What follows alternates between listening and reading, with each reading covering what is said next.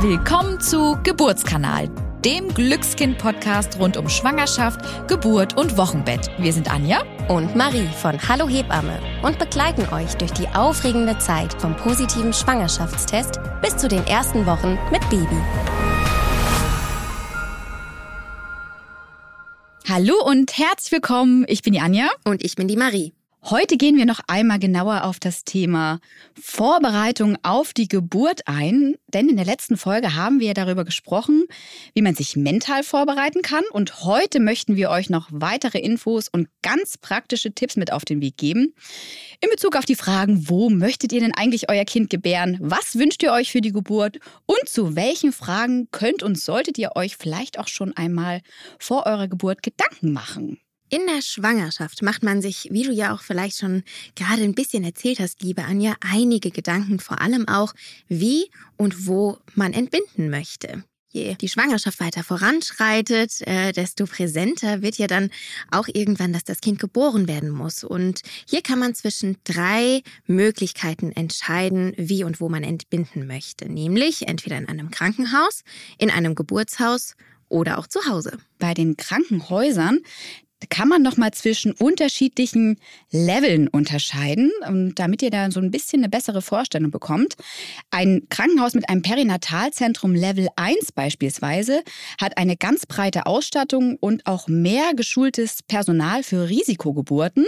Auch werden hier Frühgeburten ab Lebensfähigkeit geboren und ja, so unterscheiden sich eben die einzelnen Kliniken und außerdem kann man noch mal zusätzlich bei den Kliniken unterscheiden, ob es sich um eine Klinik mit Beleghebammen handelt oder auch haben manche Kliniken Hebammenkreissäle. Das gibt es aber leider nicht in jeder Region. Deswegen solltet ihr euch dann nochmal ganz gesondert für euren Ort, in dem ihr lebt, in der Region, in der ihr lebt, informieren.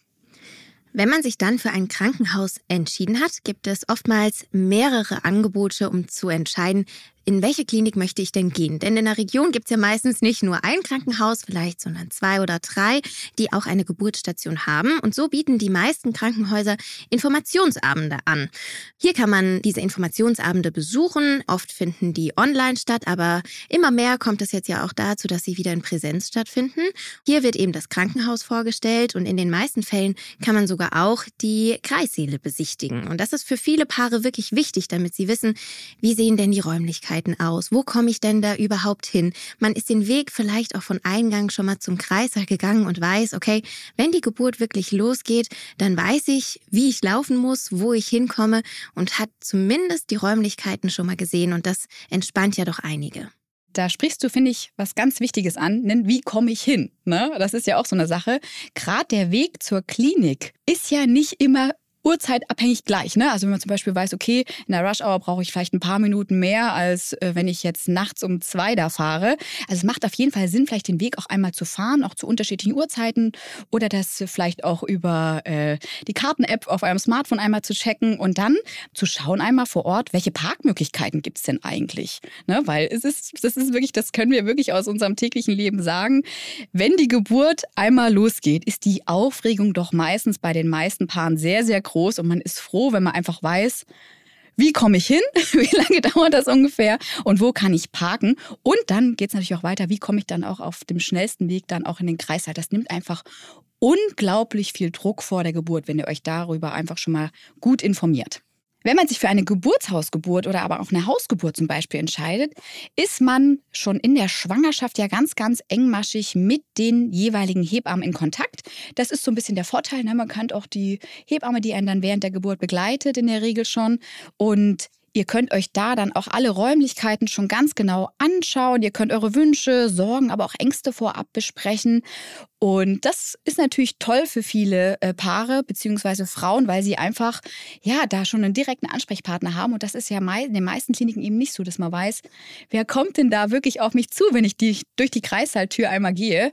Und deswegen ist das auch tatsächlich wieder, merken wir so, dass das mehr und mehr wieder kommt. Eine Zeit lang war es nicht so, aber in letzter Zeit ist es doch schon wieder, dass man häufiger hört, ne, wenn es die Möglichkeit gibt in der Region, dass man sich doch für eine Geburt im Geburtshaus oder eben auch sogar für eine Hausgeburt vielleicht entscheidet. Was ja auch schön ist und das ist ja auch toll toll, dass die Familien wirklich die freie Wahl haben, mhm. den Geburtsort oder beziehungsweise auch zu entscheiden, mit wem oder wo man eben entbinden möchte. Aber egal eigentlich, welchen Ort man jetzt wählt, ob zu Hause oder auch im Krankenhaus, sollte man sich als Paar Gedanken zur Geburt machen. Was ist euch wichtig für die Geburt? Welche Vorstellungen und welche Wünsche habt ihr? Dies könnt ihr gerne alles einmal aufschreiben und zum nächsten Termin in die Klinik, zum Geburtshaus oder auch eben zur Hebamme mitbringen. Im Krankenhaus gibt es ja zum Beispiel auch Geburtsplanungsgespräche. Da kann man auch sowas anbringen. Du hast gerade schon angesprochen, die Geburtsplanungsgespräche in den Geburtskliniken. Das legen wir euch wirklich ans Herz. Also wenn ihr euch für eine Geburt in einer Klinik entschieden habt, dann empfehlen wir euch wirklich, meldet euch am besten so zwischen der 28. und 34. Schwangerschaftswoche einmal im Krankenhaus der Wahl für eure eigene Geburt an, weil das macht einfach unglaublich viel Sinn und nimmt euch Druck, da ihr einfach verschiedene Punkte vor der Geburt schon einmal durchsprechen könnt.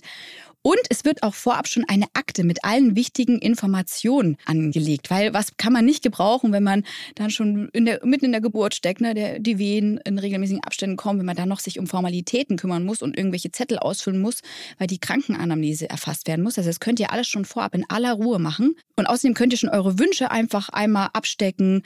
Wie könnt ihr euch vorstellen, euer Kind zu gebären? Ihr werdet über den allgemeinen Ablauf informiert.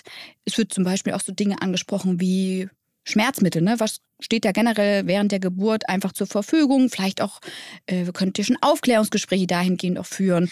Um das aber noch kurz zu vervollständigen, damit wirklich alles in der Akte enthalten ist, würden wir hier noch einen kleinen Tipp mitgeben. Denn für manche Frauen, ähm, oder die machen sich ja auch Gedanken zum Beispiel darum, in der Wanne zu entbinden. Und wenn man das möchte, braucht man zusätzlich noch einige Untersuchungen beim Frauenarzt und der Frauenärztin. Und es braucht noch einige Ergebnisse, die man mit zur Geburt bringen sollte. Sollte das vielleicht für euch in Frage kommen, in einer Geburtswanne zu entbinden, dann sprecht es auf jeden Fall beim Frauenarzt oder Frauenärztin an, damit alle Ergebnisse vorliegen und ihr eben eure Wünsche im Kreißsaal eben auch umsetzen könnt. Ähm, vor allem im Krankenhaus könnt ihr das natürlich auch gerne nochmal ansprechen, eben auch vielleicht beim Geburtsplanungsgespräch, die weisen euch dann da auch nochmal drauf hin.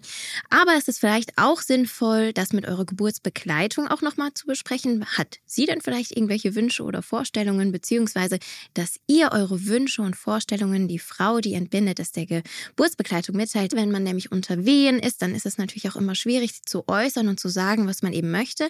Und wenn dann noch eine Person im Raum ist, die hört oder genau weiß, was man gerne möchte, kann die natürlich auch immer für einen einstehen. Was an der Stelle aber, glaube ich, nochmal wichtig ist zu betonen, dass sie ja dennoch offen bleibt für nicht Planbares.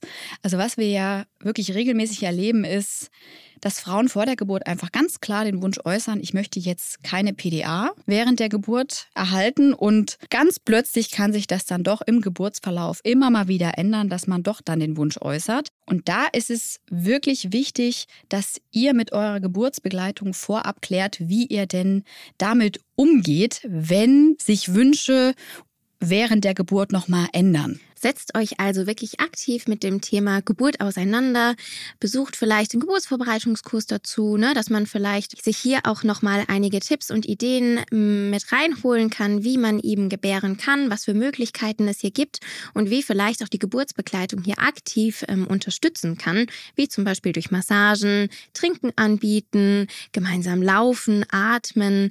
Also da gibt es ja wirklich einiges, was die Geburtsbegleitung nämlich ja auch tun kann, aber mehr Infos dazu findet ihr nochmal in Folge 5. Da haben wir nämlich ganz speziell nochmal darüber gesprochen. Ich denke, mit diesen Tipps seid ihr schon sehr gut auf die Geburt vorbereitet. Natürlich lassen wir euch aber auch in dieser Folge nicht ohne einen Hebammen-Insider gehen. Wir wissen, dass die Geburt ein Ereignis ist, das nicht planbar und vorhersehbar ist.